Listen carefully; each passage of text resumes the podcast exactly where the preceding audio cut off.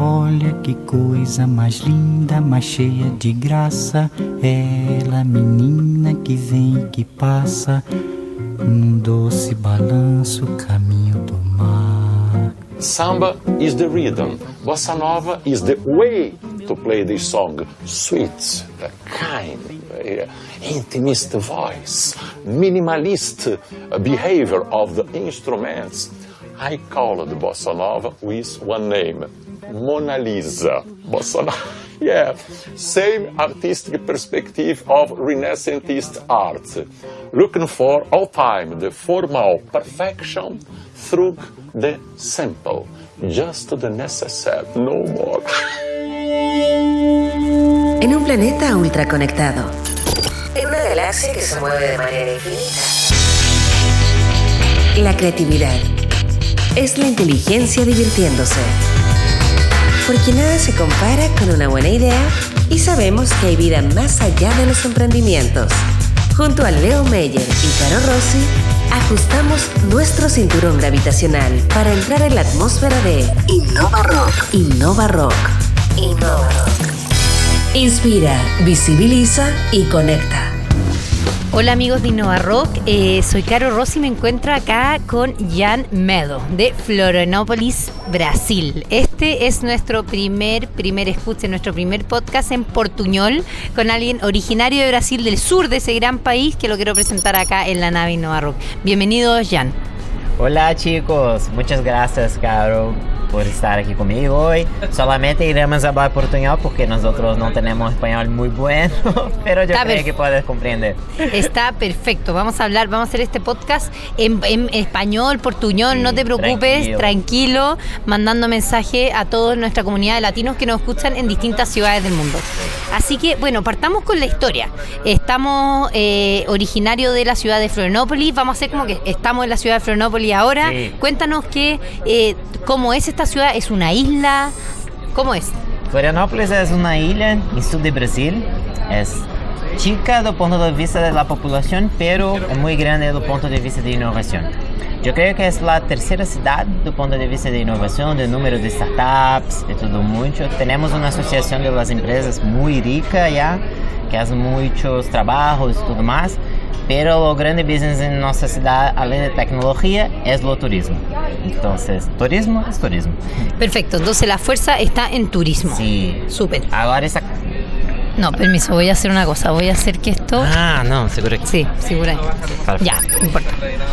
Entonces ya, la gran fuerza de Florianópolis está en, en turismo. Isso. Pero está cambiando agora para startup e tecnologia. Todo desarrollo de software y todo más.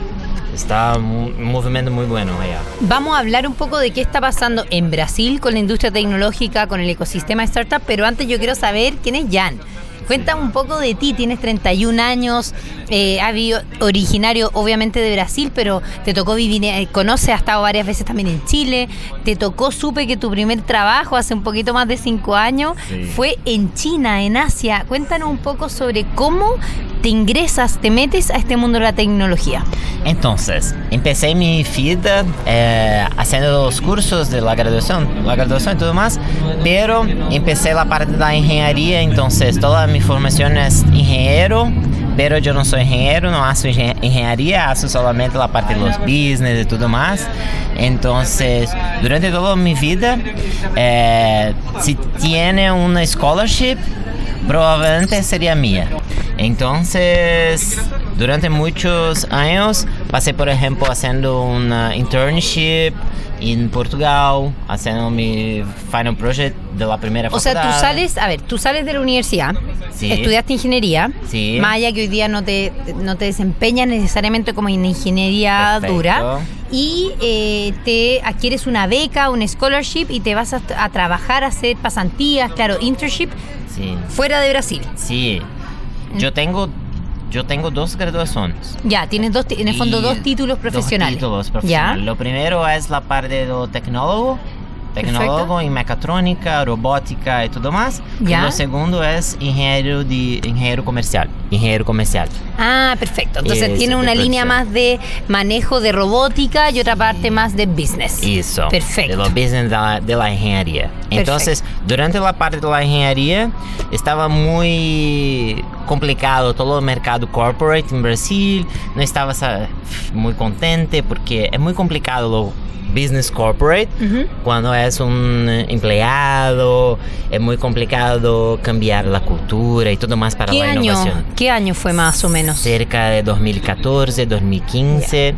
Pero trabajé, por ejemplo, durante cuatro años con el proyecto de usina hidroeléctrica. Después cambié para la parte de la producción de lo eh, electrónico, como celular, teléfono, teléfono. Ya, o sea, todo. estuviste un poco en la industria electrónica Sí, y todo. todo. Y después estaba muy no contente, cambié y necesito ir para fuera de Brasil, tener una experiencia fuera, mejorar mi inglés, tener un inglés fluente. Entonces empecé a mirar diferentes tipos de posiciones, diferentes compañías y esa en China se fue la primera que tenemos allá, se fue muy Entonces tú llegas a China el 2000, ¿cuándo? 2015. más o menos? 2015. 2015 llega a la ciudad de Shanghái. Isso. Ajá. Se foi muito complicado porque solamente em fe- lo, lo convite de, oh, necesita ya estás listo, se pode vir a China e é isso. Pero não tenho nada seguro, por exemplo. Não sabia se a empresa era verdadeira, se tinha um- Ah. uma oficina correcta, não sabia nada. Entonces fue el primer salto, un poco como Sí. esa, onda más emprendedora de arriesgarse. Ese Sí. primer salto tú vas, llegas a Shanghai, China, Eso. en una empresa de tecnología o una startup. Sim, um ¿cierto? startup. ¿Qué, Eh, hacía- qué na, verdade, na verdade, é um venture builder do grupo Rocket Internet. Um grupo alemão que hace muitos diferentes Para, business. para quienes no- escuchan y no han escuchado, eh, Rocket Internet fue Sí. muy, muy conocido, muy grande, Sí. alemanes, y, y fueron bastante eh, reconocidos globalmente porque armaron muchas startups, sobre todo en América Latina. Desde TripDa, eh, Sí. Easy Tax, no, no Sí, Easy Taxi, eso, sí, Easy sí, Taxi, sí. Eh, y ayudaba mucho poniendo capital, Sí, ¿cierto? mucha plata. Mucha plata, sí. Entonces Sí. en Ch- China trabajamos na mesma oficina que a Glossbox, que é como se fosse um e-commerce de cosméticos e tudo mais. Pero que trabajé es la parte de un e-commerce de cosméticos, que hace todo o delivery global e tudo mais, muy similar con a Strawberry Net. Entonces era un proyecto muy grande. Tenemos chicos de más de 12 países diferentes, no- na mesma oficina, trabajando juntos. Entonces su foco ahí era la industria eh, cosmética un poco, ¿sí? Sí, ¿En, en Asia o a nivel global? No, e-commerce para nível E-commerce? global. Global. Pero yo hace toda a parte de la análise do mercado brasileiro, de como iremos fazer os business China-Brasil, Mm. como mandar todo come- cosmético de China para Brasil y tudo más. Entonces cómo- la parte de co- estrategia. Y, qué interesante porque eh, pocas veces uno le toca saber a alguien que estuvo desde dentro de una industria tan grande como es la industria eh, cosmética en el mundo, Sí. manejando un tema digital, en este caso e-commerce, y cómo Asia le vende a Latinoamérica. Sí. En el fondo, cómo China acá le, le, eh, escoge venderle a Brasil, además. ¿Cómo se trabajaba esa venta? Eh, ¿Cómo dabas insight de cómo son los brasileños o- y también las brasileñas del tema de, de cómo se pintan, a qué van a usar, ¿no? Claro que quando hablamos sempre com China e tudo mais, os últimos países são da América Latina. Ya, então ya. mira muito para Estados Unidos, Europa e todos os outros, pero a América Latina é sempre o último porque é muito complicado a política, economia e tudo mais. Então, o que nós hacemos allá é simplesmente fazer toda a parte estratégia, abarcar com a parte de los offices e tudo, postal offices e tudo mais para ter toda a estratégia. Pero o projeto não se foi à frente devido a toda a dificuldade que se tem para hacer business com Latinoamérica. Ah, ok. Súper interesante porque al final había un cierto miedo Total. de ellos para entrar a América Latina y en un momento dicen ya, decidimos Sí. no entrar nomás Sí. porque es demasiado complejo. Iremos fazer o business em outros países, não na Latinoamérica. Perfecto. E isso temos hoje ainda.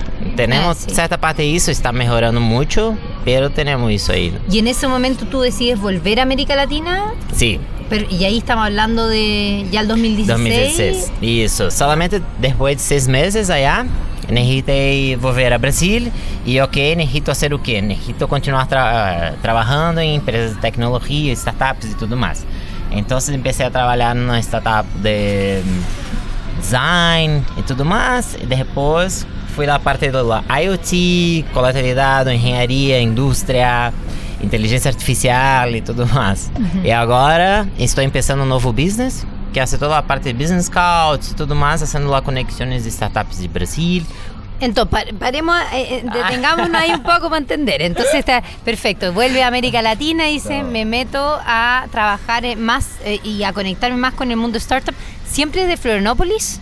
Siempre de Florianópolis. De Florianópolis, que además cabe destacar que es una ciudad que a nivel tech en, Brasil está súper fuerte. En América Latina ya está empezando a sonar un poco más. Y que han tenido una serie desde Startup Rind, que sé que es bien fuerte allá, hasta eh, Startup Weekend creo que han hecho también. mucho. Eh, eh, ¿Qué nos puedes contar sobre sí, eso? el mercado en Brasil está cambiando. Entonces, en 2016 empezamos muy fuerte la parte de Open Innovation, Corporate Startup, porque nosotros tenemos 73% de las startups en Brasil son B2B. Entonces, B2B y corporate eran una relación muy fuerte en Brasil. Entonces, 2016, Open Innovation estaba muy fuerte en esa relación y todo más, pero la innovación eh, tiene la idea que innovación necesita tener resultados. Isso é muito terrível para todo o mercado. Agora estão cambiando que a inovação, claro, necessita ter resultado, desenvolvimento de um projeto, um produto, necessita ter um foco, o que iremos fazer, quais são os resultados, ganho e tudo mais. Então agora temos esse movimento de te, temos que ter resultado para ser toda a parte do business. Então agora estão começando muito forte a parte de corporate venturing. Então são as grandes Entonces, en el fondo 2016 se empieza a hablar de innovación corporativa. Perfecto. Porque Brasil, entonces 70%, es súper interesante la cifra, 70% eh, de qué, del, la cantidad de presupuesto de, las ah, 70% de todas las startups, perfecto, su negocio es B2B, o sea, venden a negocios, no venden a gente de a pie de la calle. Y con eso ahora, ahora ya 2019, 2018, no sé, se empieza a hablar de este corporate venture hagamos que la empresa empiece a invertir, a comprar startups, a hacer M&As. Sí. ¿Cómo se ha dado eso en Brasil? Está empezando agora. Yeah. Todo mercado não sabe o que fazer direito. O que queremos fazer, por exemplo, quais são o contrato, M&A e tudo mais. Pero é diferente a relação agora porque tem muito claro que eh, uma relação de um corporate e uma startup não é simplesmente que a startup necessita ser os produtos para o corporate, uhum. e sim a startup necessita ser produto para o mercado, o mercado. Então, eu creio que está começando, mas é muito chico, muito recente.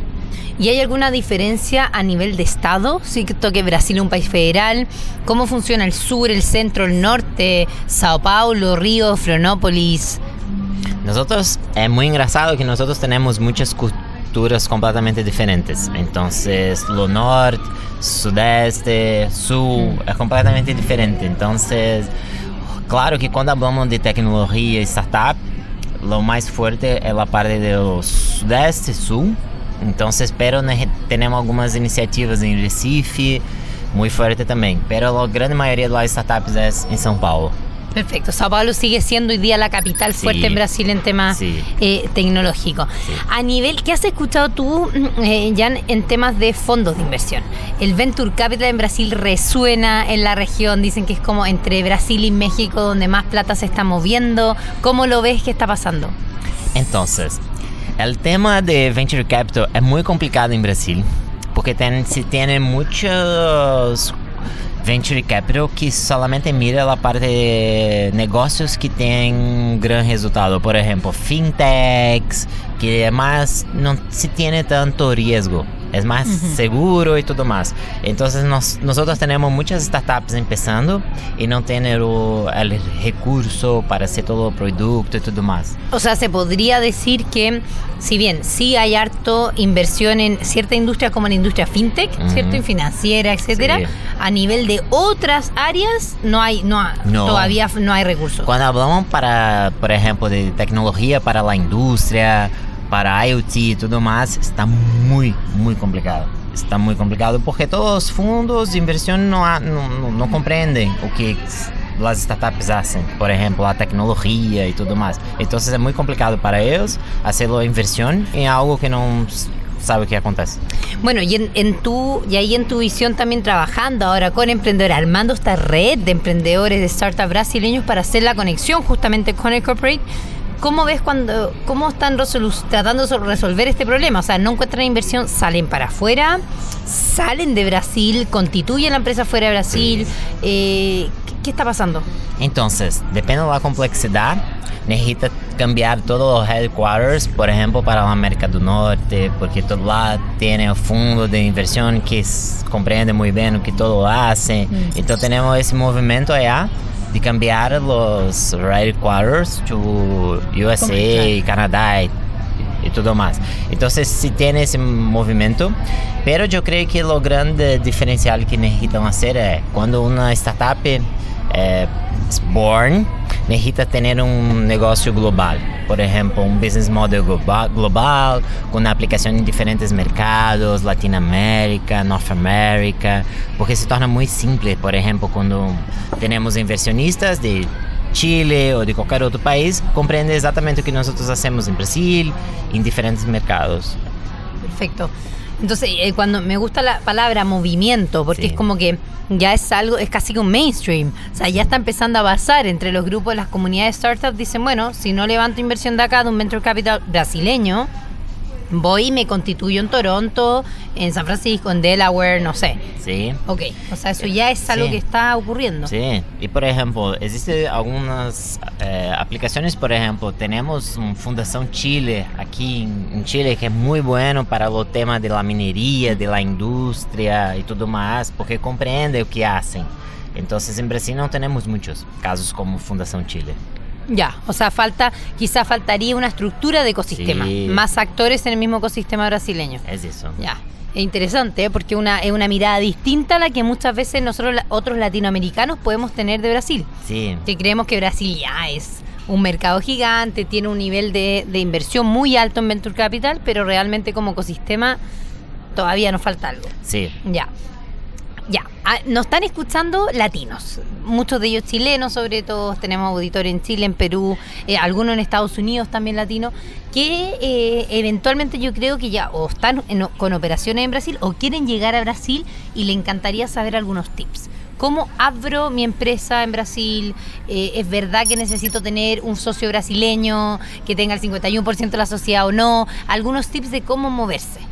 Yo creo que eh, lo primero paso para internacionalización es tener un cliente en ese país. Entonces, cuando vamos que con ese movimiento de ir a Brasil y todo más, lo primero es tener un cliente que, que, que lo business sea bueno para todas las partes y todo más. Entonces, ese es el primer paso. Porque todo lo siguiente es muy complicado realmente. La burocracia y todo más no es simple. Pero yo creo que una vez que tiene el cliente, lo segundo, el tercero, es muy simple, tiene más seguridad y todo más. Entonces, por eso también que cuando el business es global, no necesita tener una empresa en Brasil. Puedes tener una empresa en Chile que hace la venta en Brasil, venta en Perú, Bolivia, como se, se funciona la economía. Perfecto, entonces el primer tip es tener un cliente. Perfecto. Y después luego buscar entrar al mercado porque la burocracia, me acaba de confirmar, es compleja y efectivamente es así. Y a nivel, a nivel cultural de cómo manejarse en el, eh, como doing business with Brazilians. Sí, ¿ah? es complicado, no, es complejo, pero lo que pasa allá es, eh, como eh, los otros países, por ejemplo, chilenos y todo más, la persona de aquí, eh, tiene un cierto scary de Brasil porque es muy complicado, la lengua, el idioma es diferente y todo más. En Brasil se pasa lo mismo. Cuando tenemos una, una startup chilena haciendo business so, solamente ella con Brasil, por ejemplo, yo creo que en Brasil no habla español perfecto para hacer, tener que ser inglés. pero también en Brasil ne- no es todo el mundo que habla inglés, entonces es complicado. Yo creo que es importante tener una persona en Brasil que hace una ayuda para las startups de Chile con y tener más una seguridad, comprenden la El- el- comunicación. El, el idioma, el saber hablar Sí. portugués sigue siendo algo fundamental para hacer para doing business en Brasil. Mucho. Ya, o tener un parcero. Yo creo que es lo mismo que yo, por ejemplo. Yo hablo solamente portuñol. Para hacer business aquí en Chile, vendas y todo más, es complejo. Porque no tenemos mucho la parte de la seguridad. Por ejemplo, oh, Jan, ¿cómo iremos hacer la parte de soporte técnico porque no habla español y, y todo más? Entonces yo creo que necesita tener unas ciertas alianzas para los dos idiomas, trabajando junto con empresas de Chile, empresas de Brasil, En el fondo, buscar a alguien local Sí. que te pueda ayudar a expandir Perfecto. tu negocio. Es Perfecto. eso. Y en ese proceso de búsqueda de local, o sea, cómo yo creo que allá hay algo interesante de lo que eh, Jan tú quieres tratar de construir, estás construyendo ya, ¿cierto? De Sí. cómo hacer estos links. Cuéntanos un poco de, eh, de qué se va a tratar esto. Sí. Entonces, o o que no me gusta cuando hablamos en la, en la América Latina es que tenemos toda la América Latina y tenemos Brasil. Brasil, cuando miramos la parte de la región y todo más, es América Latina, pero no es. Porque tenemos una barrera muy grande, barrera. Sí, una barrera. Una Un- barrera muy grande entre Brasil y todo el restante de todos los otros países de Latinoamérica. Eso no es una cosa muy Positiva. no ¿verdad? es, no es. Necesitamos cambiar eso. Entonces necesitamos tener startups hablando en diferentes países, en Brasil, Brasil para los restantes de la Amé- América Latina y todo más. Entonces que empecé ahora es hacer esa, ese movimiento y las conexiones que tenemos que hacer entre los eh, business partners en Brasil, en Chile y en otros países. Hacer toda esa parte de la gestión, conexión. Esta conexión que tú haces tiene que ver con buscar, eh, tener el contacto, data, no, contacto más que data, contacto de empresas, o sea, corporate, por un lado Sí. en Chile, en Brasil, sobre todo en esta red de industria que tengo entendido que tienes muy fuerte en Brasil. Sí. Después sumar a eso emprendedores que tengan su startup en etapas ya más avanzadas y brasileños y a eso sumarle otros emprendedores latinos Sí. que quieran ir para allá. ¿Es algo así? Sí, es, es, es muy parecido porque cuando hablamos da parte de corporate venture, que no es más la parte de open innovation y todo más, no, cuando hacemos la parte de open innovation, eh, se há, um, há uma perda de tempo, perda, perda Sí, de tempo, pérdida de tiempo. de tempo muito grande porque necessitamos fazer todo o desenho para um produto exatamente para aquele mercado. Então, quando falamos de fazer essa parte de todo o movimento Latinoamérica e tudo mais, não necessitamos fazer um desenho de um produto, por exemplo, porque se há uma necessidade em Brasil, podemos mirar se não tem em Chile, Bolívia e tudo mais. Então, é essa conexão que necessitamos criar de todo o mercado. Perfecto. Súper. ¿Y alguna forma, eh, si quienes están escuchando, por ejemplo, este podcast pueden decir que interesante, me encantaría entrar al mercado brasileño, eh, hay, ¿cómo la gente se puede con- conectar con Jan Melo, contigo? Yo creo que LinkedIn LinkedIn, es ok. lo me- mejor camino que tenemos porque tenemos toda la información allá y todo más.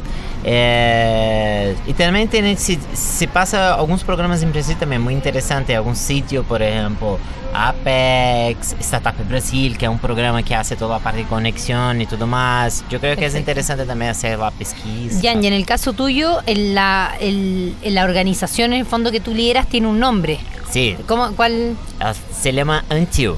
Antio. Antio. A ver, de nuevo, de nuevo. va, eh, Sí. Antio. Antio. Ah, ¿Por qué bien antio? brasileño, bien ¿Por qué brasileño. antio? Ajá. Antio es porque o que estoy haciendo hoy no es muy común. No es muy común, las personas no están haciendo la parte de la- ese movimiento, la conexión y todo más. Entonces, por eso antio. Hasta que Ah, obvio. Until, que en portugués Sí, se dice hasta que, hasta que en, que. en- obviamente en español sería hasta que, eh, o hasta que pase. hasta que pase. Y en el fondo ayudas a acelerar ese proceso. Sí. Hasta que pase, tú estás ahí ayudándolo, haciendo el soft landing, Así las es. redes, las conexiones directas. Siempre mirando la fenta. Siempre- Fenta, fenta, fenta, fenta. Es Enfocado en que los venta. emprendedores necesitan. Perfecto, Jan, em, me encantó, me queda claro, entonces eh, todos los emprendedores que están escuchando este podcast que quieren aterrizar en Brasil, acá hay un contacto directo de alguien que su foco es justamente hacer estas conexiones until, ¿ah? Hasta que, hasta que eh, puedan realmente eh, instalarse con ventas, eh, con factura real en Brasil para crecer en mercado.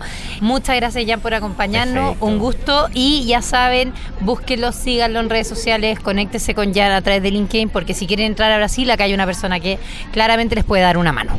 Gracias, mucho gusto. Obrigado. Chao, chao. Chao. La creatividad es la inteligencia divirtiéndose. En un planeta ultra conectado. En una galaxia que se mueve de manera infinita, nada se compara con una buena idea. Porque sabemos que hay vida más allá de los emprendimientos. Esto fue Innova Rock. Junto a Leo Meyer y Caro Rossi. El programa que inspira, visibiliza y conecta.